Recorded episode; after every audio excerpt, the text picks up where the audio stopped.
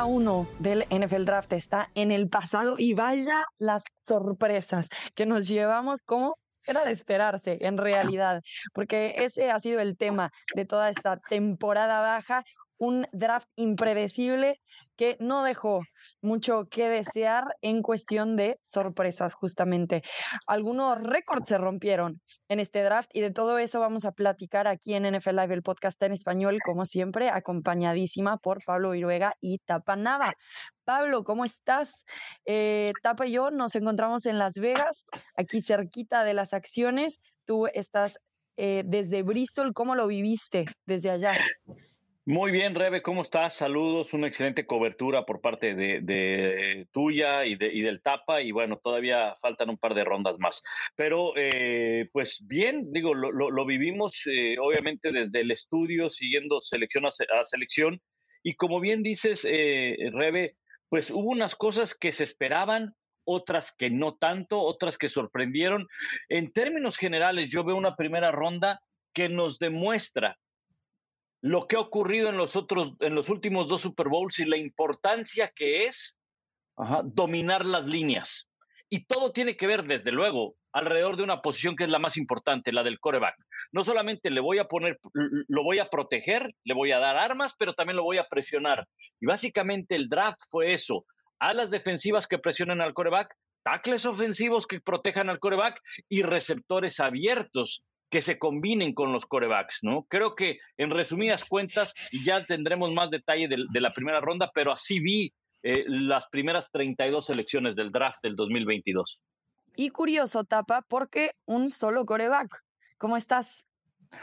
¿Qué tal, Rebe? Muy buenos días. Después de que ayer tuve la fortuna de trabajar contigo en vivo y a todo color desde el escenario principal del draft, saludar a Pablo, con el que también estuvimos en contacto. Tremenda transmisión de la primera ronda, un show que duró tres horas y media. Y lo digo show porque la verdad eh, fue diferente, aunque similar, ¿no? Desde que el draft llegó a Nashville, cuando cerraron toda la calle principal y también parecía que había un macro concierto.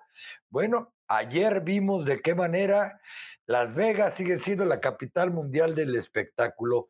Sorprendido por algunas decisiones de equipos, a otros hay que darles el beneficio de la duda, dado el éxito que han tenido en posiciones muy, muy puntuales. Y sorprendido también por los comentarios de Aaron Rodgers, que últimamente opina de todo, hasta de lo que no le va ni le viene de las elecciones de otros equipos, no sé si la liga lo va a acusar o no, y con la gran motivación de ver qué va a suceder este viernes en lo que será la segunda y tercera ronda, porque todavía hay mucho, pero mucho talento disponible. Vamos a platicar de cómo transcurrió todo esto. Empezó todo con a ver, para empezar, aclarar. Fue una ronda que rompió múltiples récords. Empezó con esto, vamos a enfocarnos en el primer seleccionado global. Empezó con la selección del pass rusher de Georgia, Trevor Walker, que por los últimos días sonaba que podría ser esa primera selección. ¿Qué acabas pensando, Pablo, de lo que hacen los Jaguars obteniendo a este jugador? A diferencia, por ejemplo, de Aiden Hutchinson o de Kevin Thibodeau, que alguna vez también sonó como esa primera opción para los Jaguares. De, último momento fue cuando prácticamente Walker eh, trepó al primer lugar. Y digo de último momento porque nuestros dos expertos en ESPN en inglés, tanto Todd McShay como eh, Mel Kiper Jr., por primera ocasión desde que empezaron a analizar este draft y sus mock drafts, coincidieron en la primera global. Y eso fue uh, horas antes o prácticamente un día antes de que, de que arrancara el draft y de que Walker iba a ser seleccionado. Eh, a algunos no les gusta porque a lo mejor se dieron, se dieron a la idea de que Hutchinson era un mejor jugador. Para que tú estés en el debate entre la 1 y la 2 global, es porque tienes muy poquitas cosas que puedan ser negativas en tu juego. O sea, no hay que ponernos tan, tan exquisitos. Si bien es cierto que Hutchinson probablemente fue más regular durante su eh, última temporada con Michigan y lo que hizo Walker realmente lo puso o lo, eh, lo catapultó en cuanto a estadísticas y en cuanto a reflectores en la postemporada, específicamente semifinal y la gran final contra Alabama. Pero yo creo que al final lo que necesitaba Detroit era, perdón, eh, Jacksonville, era eso. Era, a ver, ya fortalecí de un lado, que era eh, Trevor Lawrence el año pasado. Bueno, ahora tengo que ir por el otro lado. ¿Y cuál es la, la prioridad para todo coach si ya tienes un coreback o si no tienes un coreback disponible o si no hay un buen coreback eh, eh, en la primera global? Bueno, entonces me voy por la línea defensiva, por alguien que pueda generar presión, que pueda generar entregas de balón. A mí, sinceramente, me gusta porque más allá del nombre, más allá del jugador, es la necesidad que hay que cubrir y creo que la cubre bien Jacksonville, que además hace un buen draft porque tiene otras elecciones. Y por otro lado, muchachos, eh, hay que reconocer, ¿no? Ayer dos jugadores, incluyendo a Hutchinson, pues se quedan prácticamente en casa. Detroit elige al jugador de Ann Arbor, una, un área conurbada donde está la Universidad de Michigan, que no queda más de hora y media de donde está el estadio de los Leones de Detroit, al que seguramente no solo vieron del éxito que tuvo bajo Jim Harbaugh con los Wolverines, seguramente porque esas universidades reclutan de manera muy regional, lo han visto desde preparatoria jugar, porque este tipo de jugador fueron superestrellas durante toda, toda, toda su vida, ¿no? Así sucedió, por ejemplo, bueno, y su papá también jugó en Michigan. Además, su papá también jugó en Michigan, entonces seguro es un jugador que conocen bastante y, bien. Y, no, y va a estar en su hábitat, va a estar cómodo. Eh, incluso los Leones tienen estadio techado, pero lo han de conocer ahora sí que al derecho y al revés por donde lo quieres ver, es probable que Detroit hoy todavía esté dándole gracias al que le tenga que dar de que se encontraron a Aidan Hutchinson como la segunda opción global y otro reconocimiento para nuestro compañero Todd McShay, que en la mañana le empezó a boletinar que de buena fuente parecía que Kevin Walker iba a ser el, el, primer seleccionado. Ahora, eh, Rebe, si me permites aquí algo, algo también importante que pocas veces se, se, comenta, eh, Tapa, Rebe, ustedes lo sabrán, mejor que nadie. Eh, finalmente tiene que haber un arreglo entre la selección y el equipo. Y sobre todo en esas primeras selecciones, o sea, en la primera global, en la segunda, se acercan con los jugadores, hay, hay, no solamente hay de que, bueno, te voy a seleccionar, no, eso, eso ya se sabe, sino que, a ver, ¿cuál va a ser el plan? No solamente el plan económico, no solamente el plan eh, de la firma, sino también el plan alrededor de mi estancia en este equipo. Y probablemente a lo mejor no le era atractivo a Hutchinson estar con Jacksonville o le era mucho más atractivo quedarse, como, tú, como bien lo explican, en casa, ¿no? Y, y a lo mejor Jacksonville dijo, bueno, si, si, él no está del todo convencido en Jacksonville, pues a lo mejor nos vamos por, por Walker y, y, tenemos un mejor arreglo esas pláticas, esos diálogos es difícil conocerlos, pero de que se toman en cuenta, se deben de tomar en cuenta, ¿no? Claro, y qué importante que digas eso, Pablo, porque justo la siguiente selección, que fue la número 3 de los Houston Texans, eligieron al defensive back Derek Stingley. Y obviamente ustedes lo vieron en pantalla, Tapa y yo nos volteábamos a ver qué acaba de pasar. El jugador es seleccionado no se ve muy emocionado, era algo muy raro. Le dan la gorra en su casa o donde sea que estaba, pero no estaba aquí en Las Vegas y decide no ponérsela. Acaba escondiendo la gorra en sus pies. Y entonces te preguntas, justo, Derek Stingley va a llegar a un acuerdo con los Texans porque de pie ya empezó mal su relación con el nuevo equipo que acaba de poner su fe con esa tercera selección global para seleccionarlo. Así que un momento de esos un poco incómodos que se llevan a cabo en el draft y que justo entonces ahora tienen que llegar a un acuerdo. El jugador si a la mera hora no quiere jugar para ese equipo, bueno, evidentemente sacrifica mucho porque eres una tercera selección global, invirtió mucho el equipo en ti, pero sí es una realidad.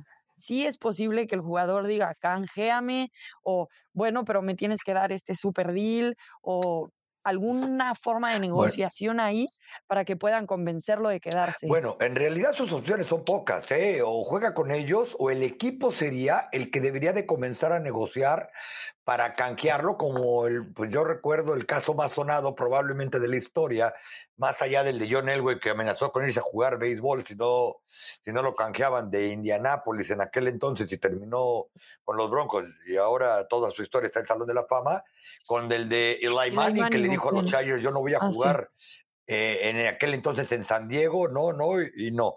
Aquí hay varias cosas.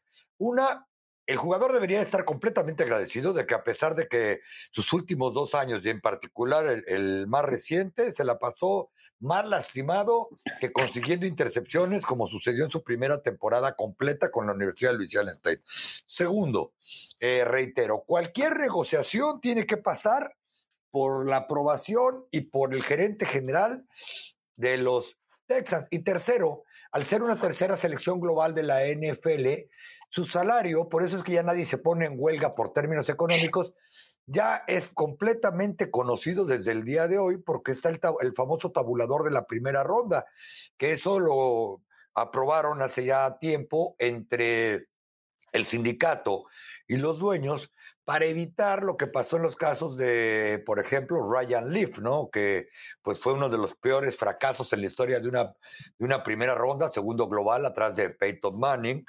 Entonces, pues la verdad es que el, el problema de imagen para él y para los Texans va a seguir creciendo, ¿no? Desde el año pasado parece que están jugando y por no hablar de años anteriores, pero cuando el año pasado le preguntaban a, Nick el gerente general, oye, ¿cómo van las, conversaciones con eh, Dishon Watson antes de que explotara el escándalo que todos conocemos? Era, no sé, no nos habla, acabo de llegar aquí, no sé ni su teléfono celular. eh, como me dijo alguien, nomás me dejó en visto en el WhatsApp, pero no me pele. Le preguntaban a Dishon Watson, oye, ¿no has hablado con el coach del gerente? ¿Con quién es? ¿No? La verdad es que a mí no me consultaron. Es decir, algo, algo muy mal está tergiverso ahí, pero si tú eres aficionado de los Texans, ya de entrada no debes de estar nada contento. Es más, ni siquiera desde el campo de juego estoy seguro que realmente los Texans debieron de reclutar a Derek Stingley en vez de a Sos Garner que estaba disponible. Llama, llama la atención lo que ustedes comentan, lo que ustedes vieron ahí de, de, Sergio, lo que pudimos ver, y, no solamente eso, sino que la selección yo no sé em, cómo lo tenían ustedes, ¿verdad? Pero al menos eh, en los eh, rankings que eh, yo vi y, recopilando varios rankings, no solamente de ESPN, sino de, de otros medios de NFL y demás, no era el mejor esquinero, no era el número uno, pues, ¿no? Y Houston tenía la oportunidad de llevarse al mejor esquinero. Algo le habrán visto, algo habrán decidido, pero sí me sorprende que eh, teniendo esa oportunidad Houston, pues no se lleva al mejor disponible y sí a un hombre que, como bien decía Tapa, pues eh, trae ese historial de lesiones. Claro, a mí tal vez lo que me sorprende es que, bueno, evidentemente los tejanos necesitan todas las posiciones, pero entre sus prioridades estaba a la defensiva, receptor y liniero ofensivo algo que empezó a irse un poquito después de su selección. Así que también yo pensaba como que, bueno, tienes ahí la posibilidad de llevarte a un Kevin Thibodeau y no la estás tomando. Entonces, como que esas cosas me sorprendieron. También las, los linieros, otra vez, no es una posición sexy de llevarte en la tercera global, no, pero es lo que necesitas. Entonces, bueno, a mí me sorprendió un poquito más como esa decisión, porque sé que esquinero no es la mayor necesidad de los Tejanos de Houston, aunque parece que necesitan todo. Después, es, como, es como una franquicia, franquicia Oye, como una, yo lo dije en la transmisión, para mí Houston es una franquicia nueva en la NFL, ¿no? ¿Qué necesita? Hasta el que abre el portón, ¿no? O sea, de todo. O sea, lo que pudieron haber seleccionado les veía bien, les venía bien. El tema es que era el mejor eh, en su posición cuando tienes la tercera global.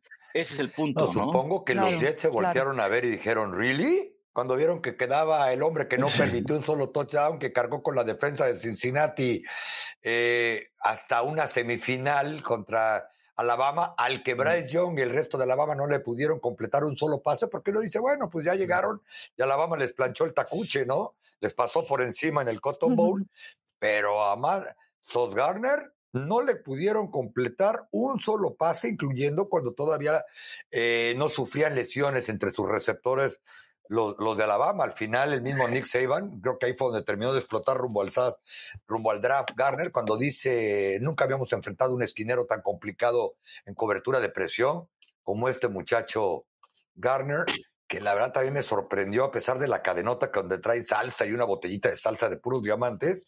Eh, muy sencillo se portó con nosotros cuando le solicitamos una entrevista. Sí, muy amable.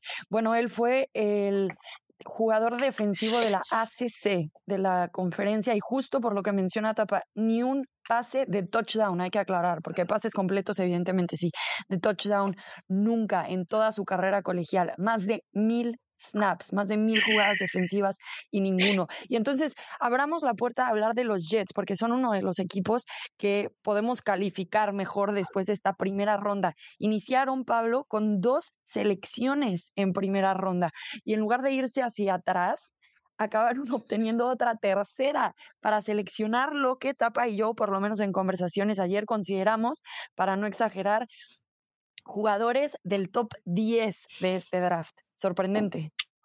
Sí, mira, ahora que tomas el, caso de los Jets, valdría la pena para mí ponerlos como uno de los ganadores. Sí, yo sé que la palabra ganador con los Jets no va, es como agua y aceite, aunque suene feo y no quiero ser mala onda, pero es que la verdad, cuando uno piensa en los Jets, dice, no, ya perdió otro, no, espérate, e, este equipo Saludos a Itán Benerra. Saludos a Itán Benerra, que seguramente no le cae bien el comentario, y a Poncho Mancilla también, compañero nuestro en la página de, de, ESPN. Eh, siempre me han preguntado por qué le van a los Jets, pero qué bueno que se mantengan año con año. Ahora, los Jets hicieron un magnífico draft y vale la pena aquí resumir lo que hicieron. Nos estaremos brincando el orden que llevamos. Eh, Garner, el mejor esquinero, ya lo, ya lo decían ustedes. Garrett Wilson, gran receptor, lo toman en, en, la, en la posición número 10. Para ese entonces se había ido, tan solo un receptor, Greg London de Atlanta en la 8. Es decir, no se tuvieron que mover porque ellos iban analizando el draft. Dijeron, bueno, Carolina no necesita receptor. Los Giants tampoco traen un desastre también en la línea ofensiva. Atlanta o receptor o coreback.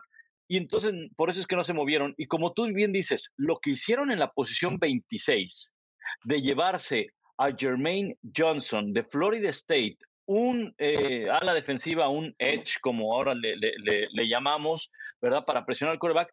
Este Jermaine Johnson, yo lo tenía más arriba. Para mí era un jugador que se podía haber ido más arriba en la primera ronda. Se lo encuentran ahí y los Jets tienen tres jugadores de primera ronda que les van a caer como anillo al dedo y sobre todo la presencia de Jared Wilson, el receptor para hacer eh, esta pareja con Zach Wilson. Los Wilson va a ser va a ser bien, bien interesante de ver, ¿eh?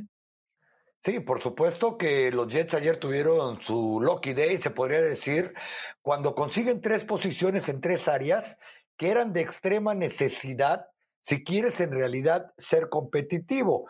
Eh, ¿Qué es lo que está resultando últimamente en la NFL? Traer un coreback, esperen que sea de impacto inmediato, lo trajeron el año pasado. Traer un esquinero de presión para enfrentar en esa división este pues veremos cómo le va, por ejemplo, contra Tyreek Hill.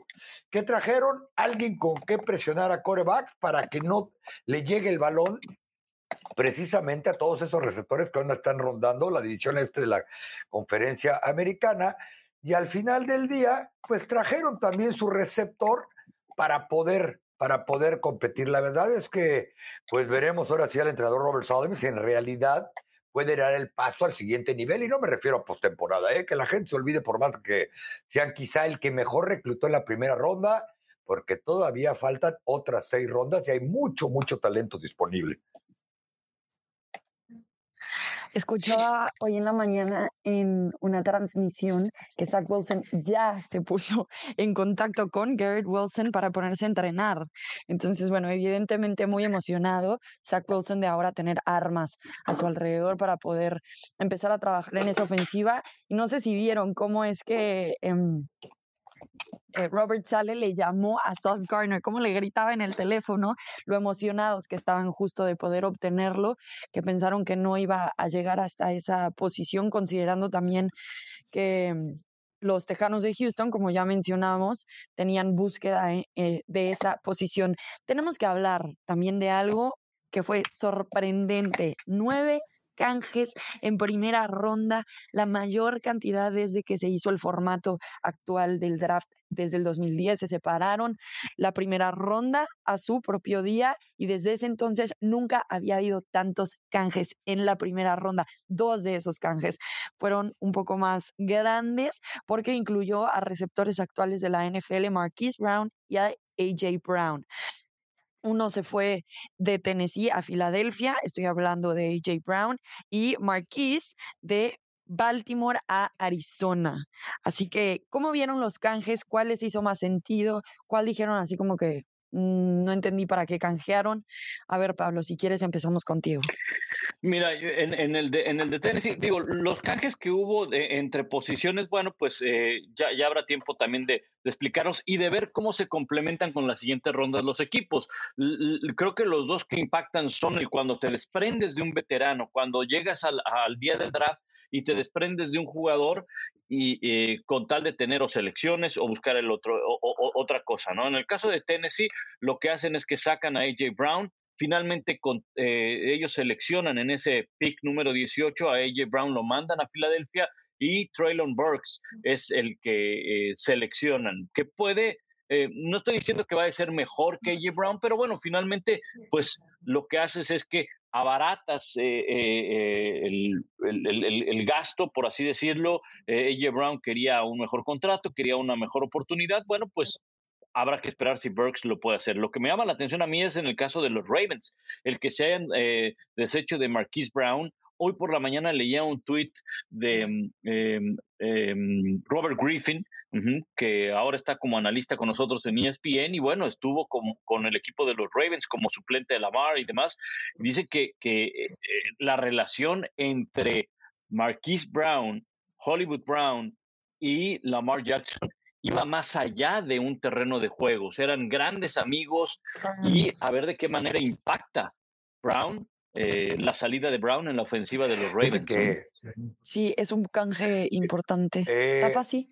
no sabemos si considerar el vaso medio lleno o medio vacío, ¿no? Porque a mí quizá lo que más me impresionó no es que hubieran nueve canjes, ¿no? Que cada año parece que se ponen más de moda, porque fueron nueve en día de draft. Hay que considerar todo lo que sucedió en el resto de temporada cuando llegaron la danza de los corebacks o lo que sucedió el año anterior cuando los 49ers querían atraer Lance, etcétera.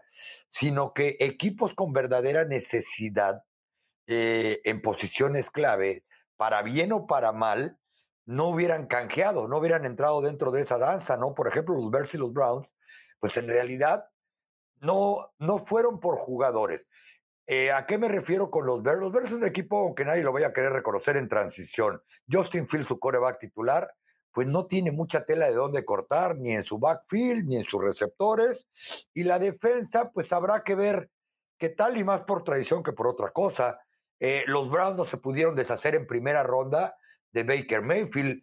Eh, lo más fácil, lo menos complicado de leer sería que de plano de haber sido en la primera selección global hace cuatro años, ya ningún gerente general de equipos en la posición más necesitada gira y en la que no había talento o tanto talento disponible para primera ronda como fue en este draft y del que hemos hablado durante varias semanas, ni siquiera quisieron ver o darle lo que pedían los Browns por el que va a ser su coreback suplente abajo de Dishon Watson. Ojo, no sé qué esté pidiendo Cleveland, pero tampoco Cleveland sabe si realmente van a contar el próximo año de tiempo completo con, con Watson. Quizá por eso ellos necesiten ver que realmente les vayan a dar mucho y no se han querido deshacer fácilmente de Watson. Lo mismo podríamos opinar de los 49ers y Jimmy Garoppolo, que dentro de los nueve canjes, ninguno tuvo que ver con Jimmy, con Jimmy G quien es un hecho que ya no está contento en San Francisco después de la manera en que lo humillaron la temporada pasada con el asunto de, de Trey Lance, eh, etcétera, ¿no? Equipos que no fueron a tratar de conseguir una primera, una primera ronda, porque así como ocho equipos llegaron en cifra récord de múltiples opciones para la primera ronda, también obviamente hubieron ocho que no tenían ninguna posibilidad de reclutar el jueves acá en Las Vegas. Y bueno, dentro de esas ocho selecciones, que fue la mayor cantidad, también hubo el récord de la cantidad de receptores seleccionados dentro de los primeros 20. Y volvemos un poquito al principio, Tapa, de lo que decíamos sobre la cantidad de selecciones que hubo, que ok, no hubo selección más que una de coreback, pero las selecciones que hubo en función a la posición de coreback. Y siete receptores es excepcional. Sí, la verdad es que interesante porque una ver siete receptores te indica qué está pasando en la NFL, ¿no? Antes hubiera sido impensable que los receptores cada vez llegan más preparados para ser de, de impacto inmediato en la NFL. Es decir, los equipos están esperando que estos siete lleguen, sean titulares y les produzcan algo parecido a lo que ha sucedido con Jefferson en Minnesota o con Chase en los Bengals. ¿Por qué? Porque los sistemas colegiales cada vez son más parecidos y, en la complejidad a los profesionales. Eh, y lo que se necesita es atleticismo y juventud. Por otro lado, eh, también implica que ahora se necesitan más para jugar al fútbol americano. Ayer lo platicaba, eh, de acuerdo a ESPN Research, el año pasado, 2021 y 2020, fueron arriba del 67% las formaciones ofensivas totales en las que eh, alinearon a tres receptores de manera simultánea, o sea, triates o, gemelos de un lado y un solo receptor del otro, como ustedes lo quieran llamar pero ahora ya se juega con tres, no con dos. Entonces, venga, ya hay que armarnos porque se necesita.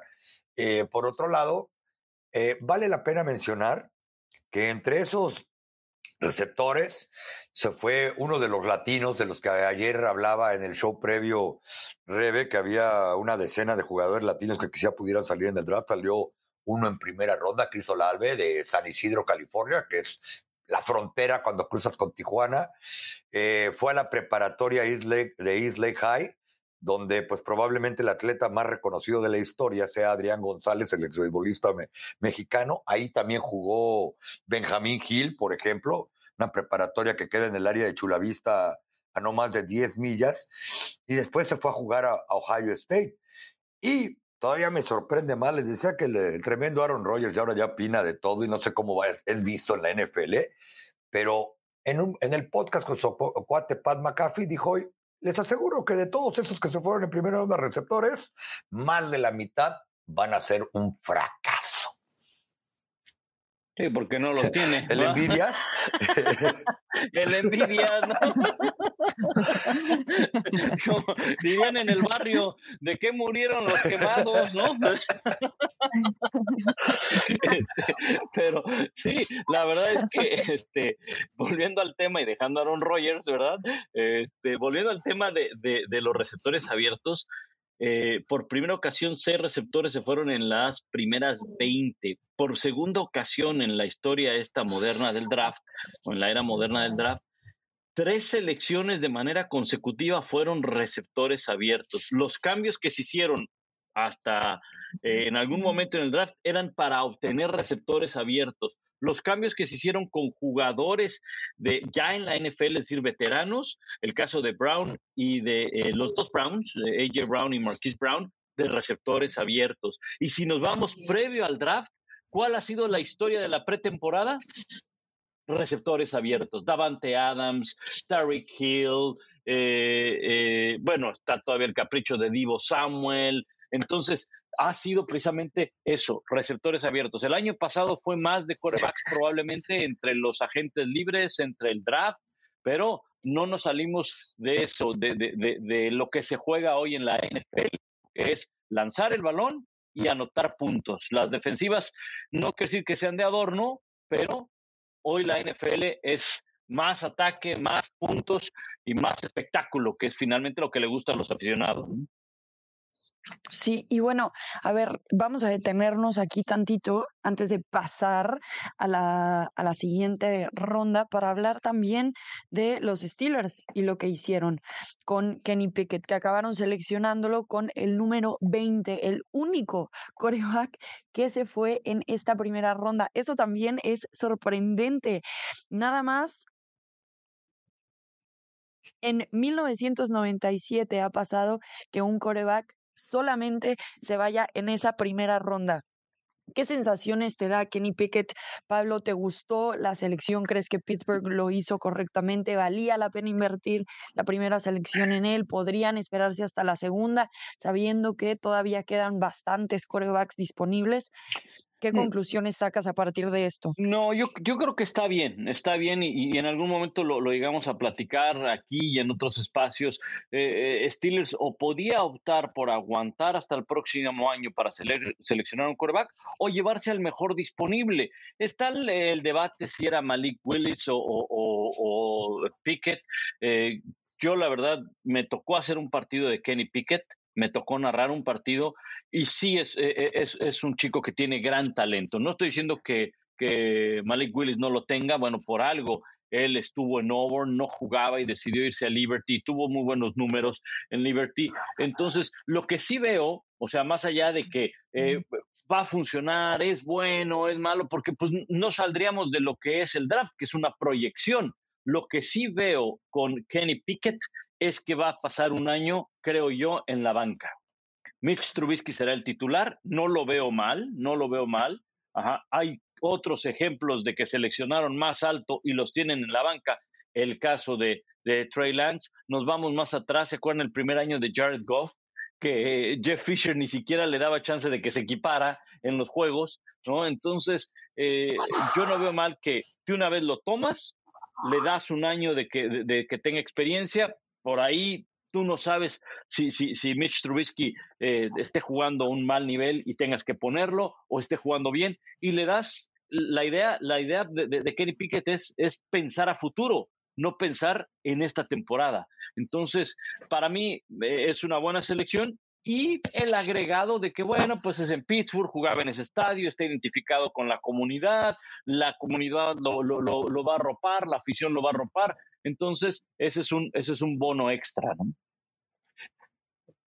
¿tú qué impresiones tuviste? Yo creo que para los Steelers Primero fue sorprenderme que fueron por un coreback, porque yo pensé que al apostar por Trubisky por dos, poco más de dos millones de dólares era, bueno, si no creemos que hay un coreback clasificado en primera ronda, porque reitero, en el draft no se trata cada año de ver si en tierra de ciegos el de rey, que dijera Pickens, ya la libré, como ahora no está Trevor Lawrence y yo borro, yo voy a ser el, el, eh, reclutado en primera ronda y voy a ser el mejor, ¿no? Porque pues soy el único que hay, ¿no?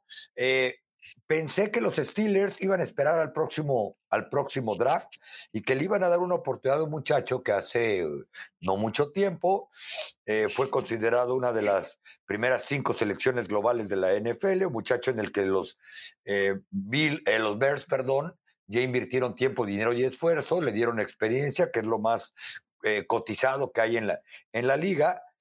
Y si no me funciona el próximo año, ellos ya saben perfectamente qué va a venir a la liga, eh, desde que estaba en preparatoria ese talento que viene para el draft de 2023. Entonces, pues seguramente a un muchacho que sucede similar al caso de Hutchinson, al que vieron jugar desde sus épocas antes de llegar a Pittsburgh, después lo vieron jugar en su estadio en Pittsburgh, pues están completamente convencidos de que puede manejar el tipo de sistema que quiere Pittsburgh. Pittsburgh, pues por Ben Roethlisberger, pues lleva casi dos décadas jugando con un coreback que se planta para pasar, que depende de su línea ofensiva, que puede hacer jugadas, que puede cambiar, cambiar esas mismas sobre la línea, que tiene rápida ejecución, que pasa con los pies paralelos a la altura de los hombros y no sobre la marcha, porque no les ha ido bien en sus intentos de reclutar a los corebacks móviles.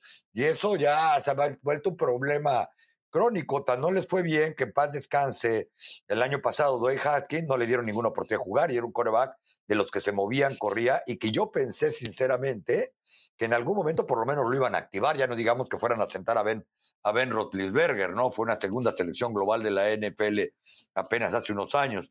Entonces, los Steelers deben de estar completamente seguros de que este muchacho puede manejar el sistema que ellos pretenden y que tiene los atributos para haber sido reclutado en primera ronda, aunque fuera en la parte baja de la primera, en la 20. Y segundo, que más me impresionó cuando lo reclutaron, es la buena aceptación que tuvo por lo menos en el teatro del, eh, del draft, en el escenario, por parte de los aficionados que lo ovacionaron como a pocos jugadores cuando lo reclutaron en un momento muy emotivo en el que no podían ni levantar la cara de la felicidad de que no va a tener que cambiar ni de código postal. Y eso implica que la gente que sigue en Pittsburgh, que probablemente muchos viven por aquellas regiones, han visto jugar también a Kenny Pickett y creen que es su, su coreback.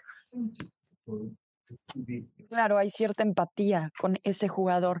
La primera ronda comenzó entonces con Trevor Walker de los Bulldogs, actual campeón del fútbol americano colegial, y terminó con Cine. Así que cinco jugadores de los Bulldogs, cinco defensivos para ser más específicos, fueron tomados en esa primera ronda. Dos de ellos para los Green Bay Packers. Empacadores de Green Bay tuvieron dos selecciones de primera ronda y a pesar de sus necesidades, se fueron con dos defensivos. ¿Cómo calificamos entonces lo que hizo Green Bay. Creemos que son el equipo perdedor de esta primera ronda, si es que podríamos etiquetar a alguien con, con, con esa etiqueta, o más bien están pensando claramente lo que van a hacer, sabiendo, Pablo, que hay muchos receptores para esta clase de draft y que pueden tomar a muchos muy talentosos en segunda, tercera ronda. Sí, definitivamente tienen que tomar a un, receptor, ¿no? Y no solamente porque se les fue Davante Adams, también se les fue eh, Marqués Valdés Scandling, siempre me confundo. Este, y, creo que pues tienes que llenar ese hueco, ¿no? El tema va a ser una vez más, ¿no? Eh, ¿Por qué no seleccionarlo en la primera ronda? Entiendo también que dentro de las necesidades estaba eh, el, reforzar la defensa, no, no, no puedes solamente enfocarte eh, de un lado del balón y cumplir caprichos de, tu coreback, pero pues genera, vuelve a generar un, ambiente un poco tenso en Green Bay, lo que explicaba el Tapa, pues que, que Aaron Rodgers va con su cuatacho y, tú no sabes qué va a decir y, y entonces, pues todo eso puede ser un, un mal ambiente en, Green Bay. Yo creo que van a seleccionar a un receptor, lo van a hacer en la siguiente ronda, es decir, este, el, viernes lo tienen que hacer entre la segunda y la tercera ronda, pero sí, sí me, me, me deja un poco, me generan ciertas dudas el que no hayan ido por un receptor en la primera ronda. Muchachos, la verdad es que yo le daría el beneficio de la duda a los Packers porque de acuerdo al talento disponible, en particular el que considera nuestro compañero May Kuiper, que es probablemente el mejor que hay en el negocio junto con Todd McShay, eh, hay por lo menos entre los la primera mitad de la segunda ronda tres o cuatro receptores de muy alto perfil que pudieron ser talento de primera ronda.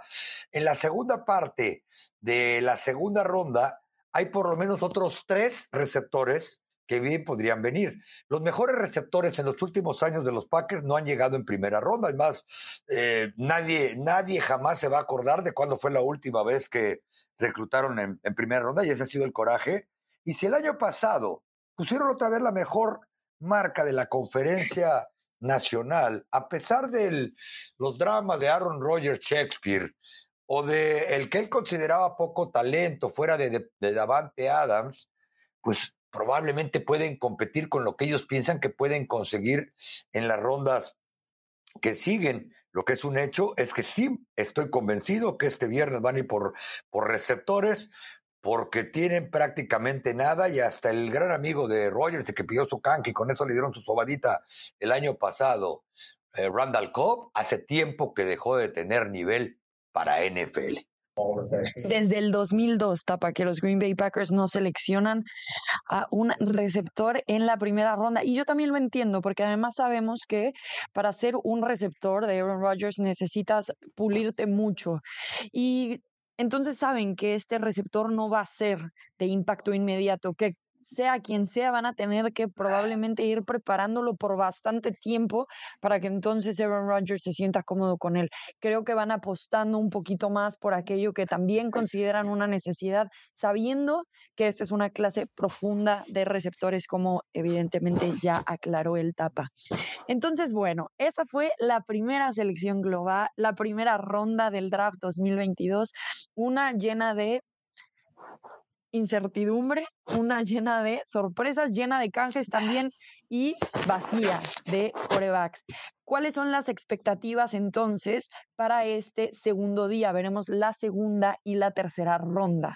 Pablo. Bueno, vamos a ver eh, sobre todo eh, equipos que no pudieron seleccionar eh, en la primera ronda. con todos los cambios hay que seguirlo, hay que seguir el draft y hay que actualizarse en, en el tema de las elecciones. No va a abrir Jacksonville la segunda ronda. El equipo o eh, quien selecciona la primera posición en la segunda ronda es Tom Brady, perdón, digo, eh, Tampa Bay, va a seleccionar, este, selecciona primero el día de hoy. Y esto es bien interesante porque de la selección 32 a la 33, pues no hay mucho, simplemente que se hace una segunda ronda y el talento ahí está, ahí está. Entonces va a ser bien interesante cómo, eh, qué selecciona Tampa Bay con eh, pues todos los cambios que ha tenido.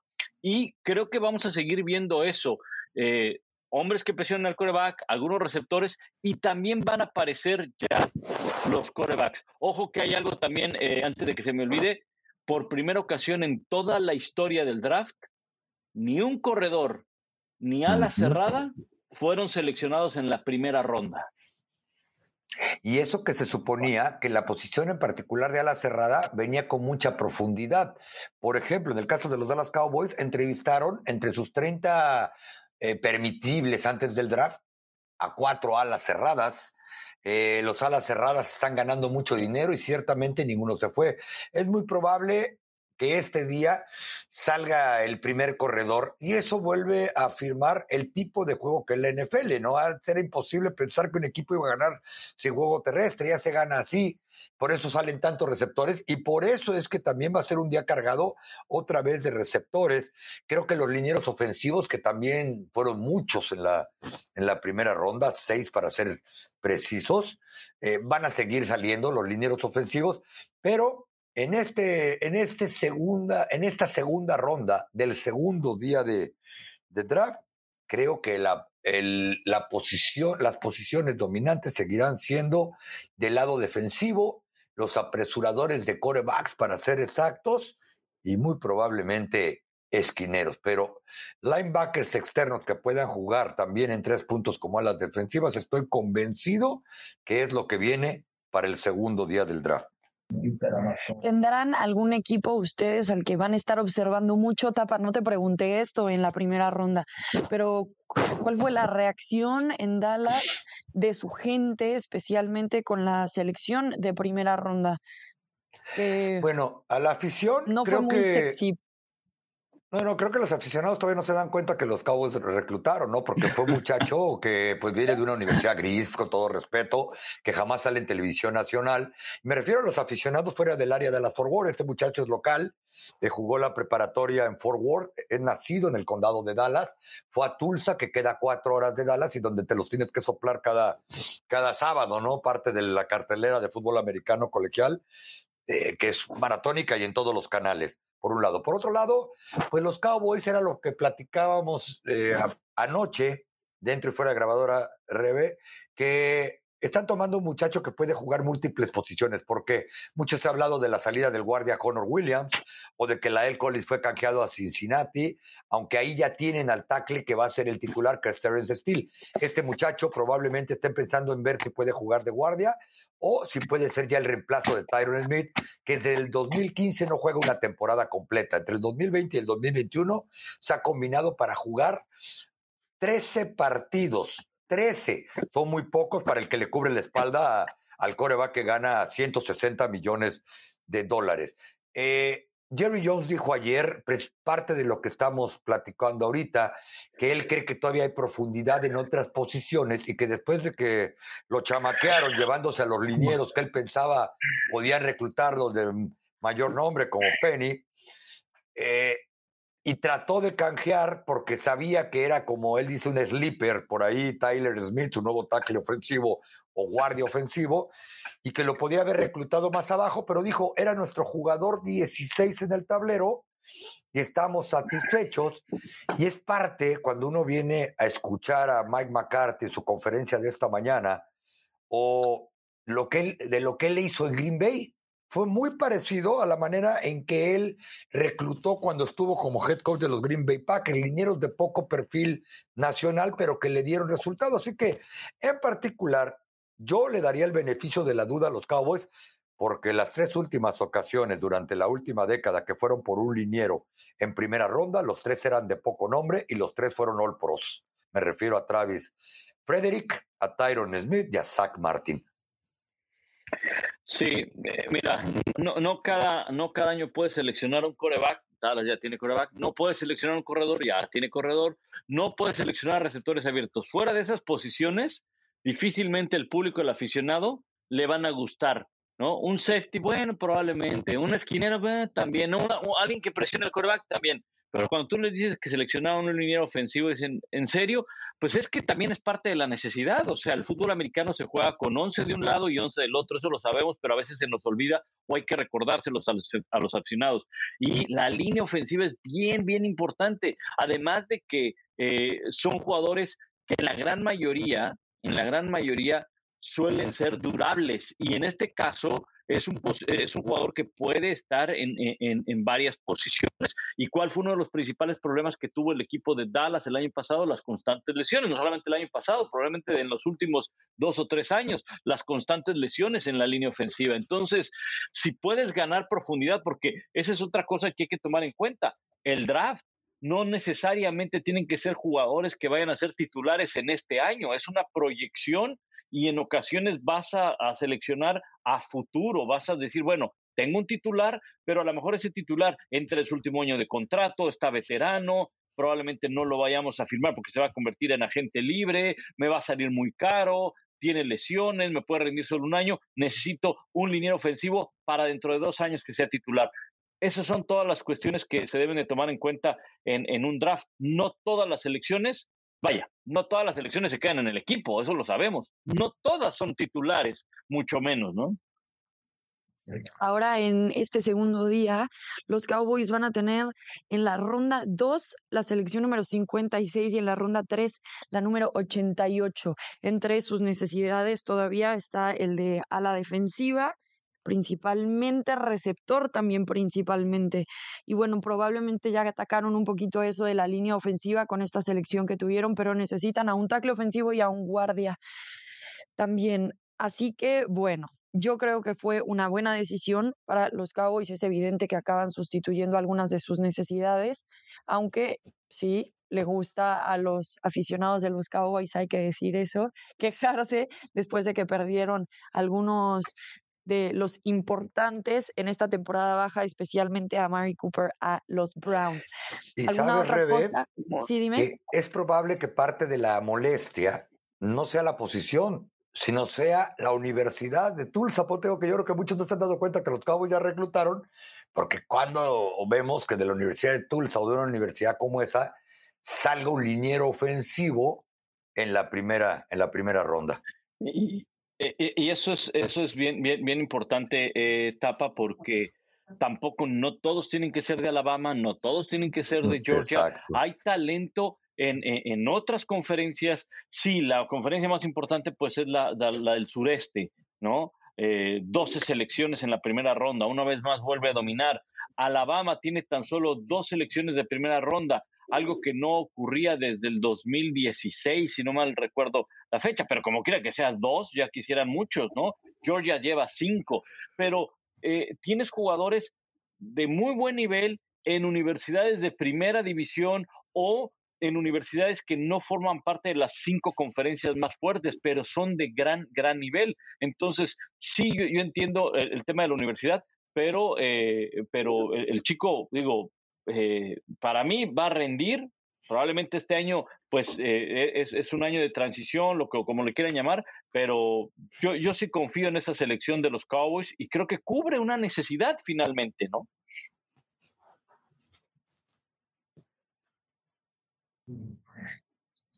Efectivamente, estoy de acuerdo totalmente contigo, Pablo algunas notitas que queramos hablar. Tal vez alguna de las sorpresas fue que Divo Samuel no se movió a ningún lado en esa primera ronda. Eh, ¿Algo más que quieran destacar o profundizar antes de que empecemos a despedirnos? Quizá para mí una sorpresa fue que le hubieran dado 100 millones de dólares por cuatro años a AJ Brown cuando estamos precisamente viendo el cambio generacional en la NFL, donde los receptores llegan a módico precio, porque jamás son baratos en primera ronda, pero no son los 100 millones de dólares por cuatro años, y están siendo de impacto inmediato, por un lado, por otro lado, hablando del tema de Divo Samuel, pero ya esta pena da decir que también de eso comentó Aaron Rodgers, reclutando. Yo creo que a Aaron Rodgers le va a llegar la multa sino es que la organización, por tanting, como dicen, cuando un jugador que está bajo contrato es, eh, tratado de convencer de, venga, le está diciendo a los 49ers que deberían de, canjear a Divo Samuel y probablemente a Green, Bay. Y quizá una de las notas que hay que ver, porque pues también es, es un triste hecho a nivel muy local, es que eh, ayer cuando Búfalo brincó a los Cowboys para reclutar a un esquinero, pues decíamos que probablemente era porque los Cowboys quizá hubieran ido por él, ya que el que consideran que es su esquinero izquierdo titular, reclutado en la segunda ronda del año pasado, Kelvin Joseph, está siendo investigado en un caso muy serio de homicidio y que fue un escándalo de un muchacho de 21 años afuera de una discoteca en el área de Dallas Forward. Muy, muy lamentable esa situación, obvio, Tapa, sí. Y Pablo, adelante. Sí, definitivamente. Oye, nada más en la segunda ronda, este, eh, bueno, eh, ya, ya, ya lo sabremos, seguramente muchos de nuestros amigos que, escuchen más, más tarde eh, el podcast, pero en la segunda ronda, ojo con los corebacks, ah, veo y veo algunos reportes, algunos reportes, proyecciones de ESPN, donde ponen a Malik Willis con Tennessee. O sea, eso, eso es prácticamente irle limpiando el casillero a Ryan Tannehill, ¿no? Oye, y sí hay que estar pendientes, ¿eh? Porque ayer les digo, Todd McShay se fue de 10-10 en los primeros 10 reclutados. ¿Te acuerdas, Rebeca? Hasta te lo enseñé ahí en un cartón que traía yo anotado. Sí. Sí, sí. La, la, la proyección de corebacks en la segunda ronda involucra a Desmond Ryder, Atlanta, que lo necesita, independientemente de que haya llegado Marcus Mariota, eh, Matt Corral en Detroit, a pesar de que está Jared Goff, pero lo de Ryan Tannehill, no olvidar, hace algunos años le dieron un buen contrato, se la jugaron con él, si se llega a dar que llegue, que aparezca un quarterback con Tennessee, es como prácticamente ponerle un cupón en su locker de ¿qué crees? Acá en esta tienda están al 50% las cajas de cartón, ¿no? ¿Su bolsa negra de la basura? Su bolsa negra, chavo, ahí te entregas tu tilería al final de año, ¿no? Wow, sí. Un poquito la amenaza, ¿no? Como en algún momento lo sintió eh, Aaron Rodgers con Jordan Love, que tal vez no es lo mismo porque Aaron Rodgers es Aaron Rodgers, pero sin duda alguna sí da información que acaben seleccionando a un coreback, especialmente a alguien como Malik Willis en esta clase del draft. No que él sea muy espectacular si fuera otra clase, pero muchos lo consideraban el mejor coreback del el 2022. Jordan Love, Jordan Love todavía juega con los Packers. Oye, va para creo que su tercer año y él dice, mientras cobre como primera ronda, hay que se hagan bolas, ¿no? A los 45 puedo seguir jugando. Con ese nombre me suena más a cantante que a coreback. ¿Sí es coreback? Pues muy bien, nosotros tendremos la segunda ronda y todo el talento que tiene que ofrecer, segunda y tercera ronda, y todo el talento que tiene que ofrecer en las pantallas de ESPN. Estaremos igual que ayer, Pablo Iruega, Lalo Varela, Miguel Pasquel y Sebastián Martínez Christensen desde el estudio Tapanava y yo, Rebeca Landa, desde Las Vegas, trayéndoles toda la información de el draft, el segundo día con la ronda 2 y la ronda 3. También estaremos el sábado, ya les estaremos compartiendo la información, estén muy pendientes, pero estamos en todas las plataformas de ESPN Deportes, Star Plus, el A y espero que no se me esté pasando ninguna. En, cualquier en cualquier plataforma de ESPN. Así es, más fácil. ¿Algunas palabras de despedida, Pablo Tapa? No, pues este, los esperamos la, la, próxima semana ya con todas las rondas, ya para, para pues hacer este análisis que tanto les gusta a nuestros amigos, ¿no? Ganadores y perdedores, aunque realmente pues los resultados de este draft los veremos no en esta temporada, sino en, ¿qué? Dos, tres años aproximadamente. Ahí es cuando veremos qué también lo hicieron los eh, equipos al seleccionar.